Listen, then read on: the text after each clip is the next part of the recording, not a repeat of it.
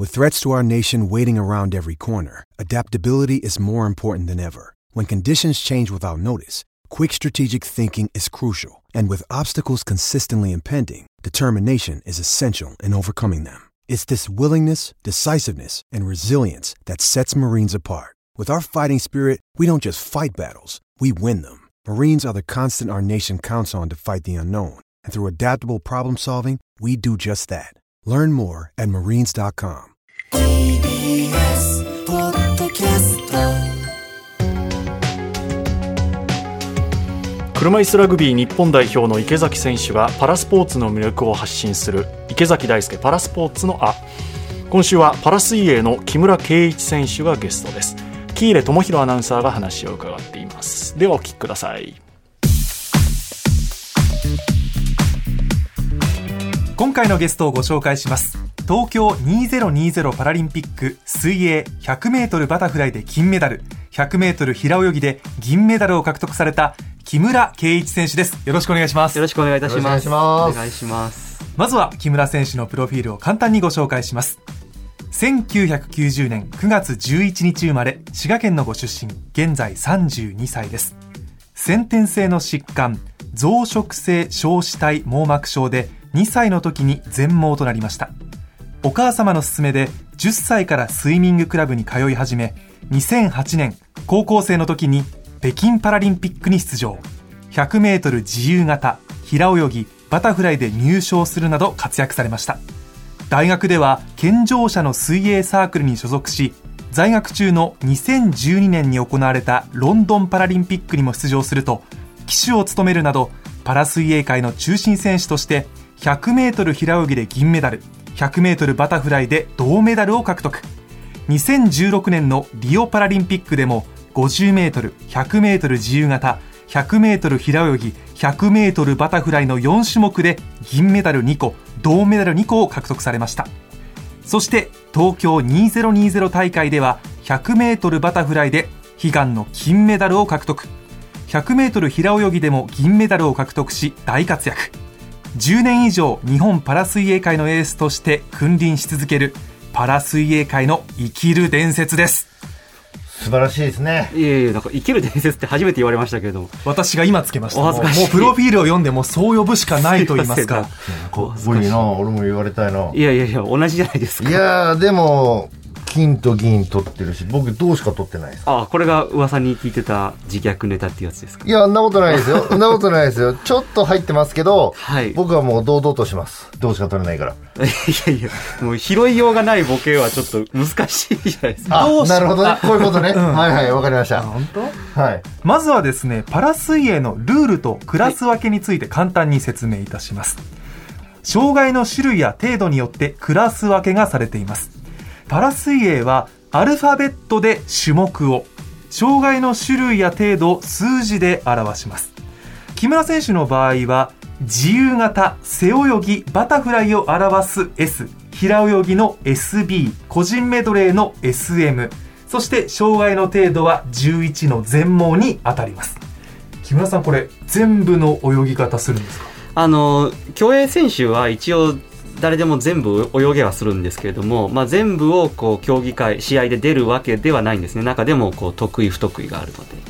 ただ、一応そのクラスは、そういう風に割り振られてはいるっていうだけの話なんです。で、特に私の場合だと、平泳ぎとバタフライを中心に今は泳いでるっていう感じですね。パラ水泳の見どころって何ですか？僕視覚障害ですけどいろんな障害の選手泳いでるんですね。もう本当に手の障害足の障害。で知的障害の選手もいますしいろんな障害の選手がいるんですけど数あるパラスポーツの中で本当に道具を一切使わずに自分のその体だけで言い換えるともう障害がもろに出やすい状態で競技をしてるので本当に文字通り自分の残ってる機能だけを存分に活かしてどれだけ勝負できるかっていうところなんだと思うんですよね。だからそれはある意味で人間の持ってる可能性を引き出せたやつの価値っていうかそういうところが魅力かなっていうふうに思ってます。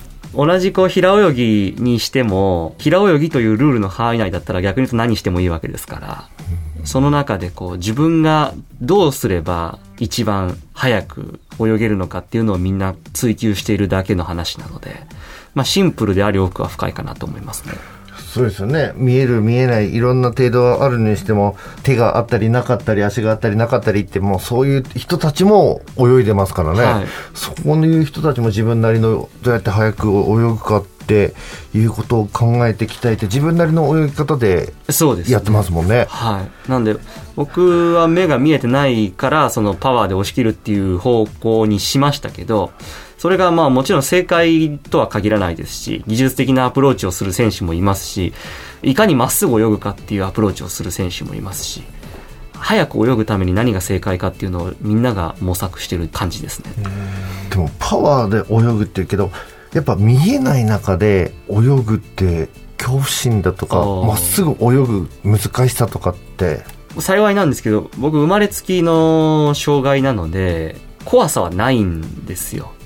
で、ずっと見えない中で泳いできてるので、途中から見えなくなった選手よりは、もちろん怖さも少ないし、コースロープにぶつかってしまったりもするんですけど、そのぶつかり方も結構もうぶつかり慣れてるというか、なので、途中まで見えてた選手っていうのは、いわゆる健常者の水泳を知ってるので、効率の良いフォームっていうのは知ってるんですね。その違いはすごくあるんですけど、みんな自分たちの強みを生かして、最終的にどっちが速いかっていう競争してる状態です。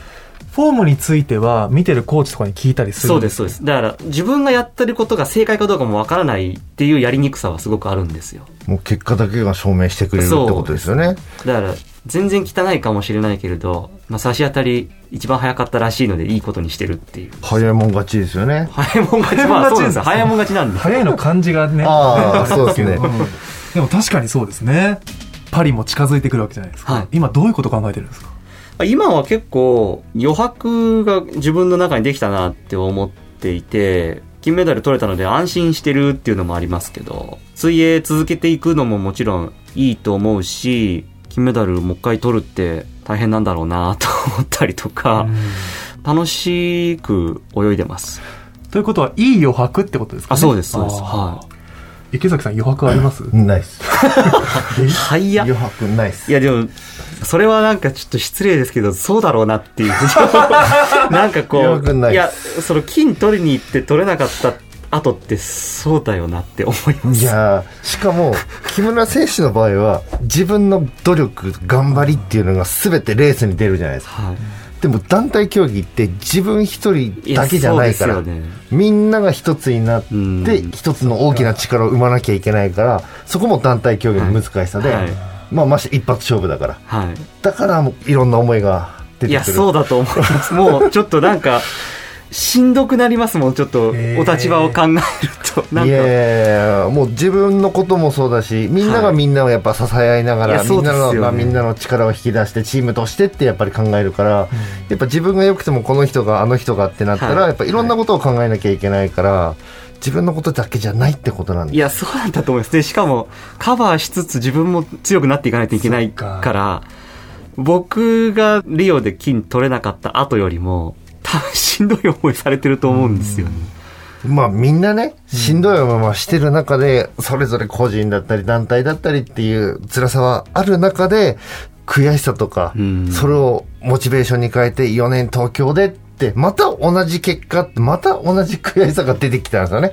よね僕の中で。はいまあ車椅子ラグビーですけども。はじゃあ逆に東京で金取れてなかったら今どんな感じになってる？い。いや、もう多分家帰って実家でもう頭から布団かぶって引きこもってんじゃないですか。えーもう1年ぐらいですけど、1年ぐらいしか思っちゃったんです。それぐらいの大きなことだったんですねえちなみにその余白が生まれたきっかけやっぱりもう金メダルそれにつきますあかはい、それしかないです。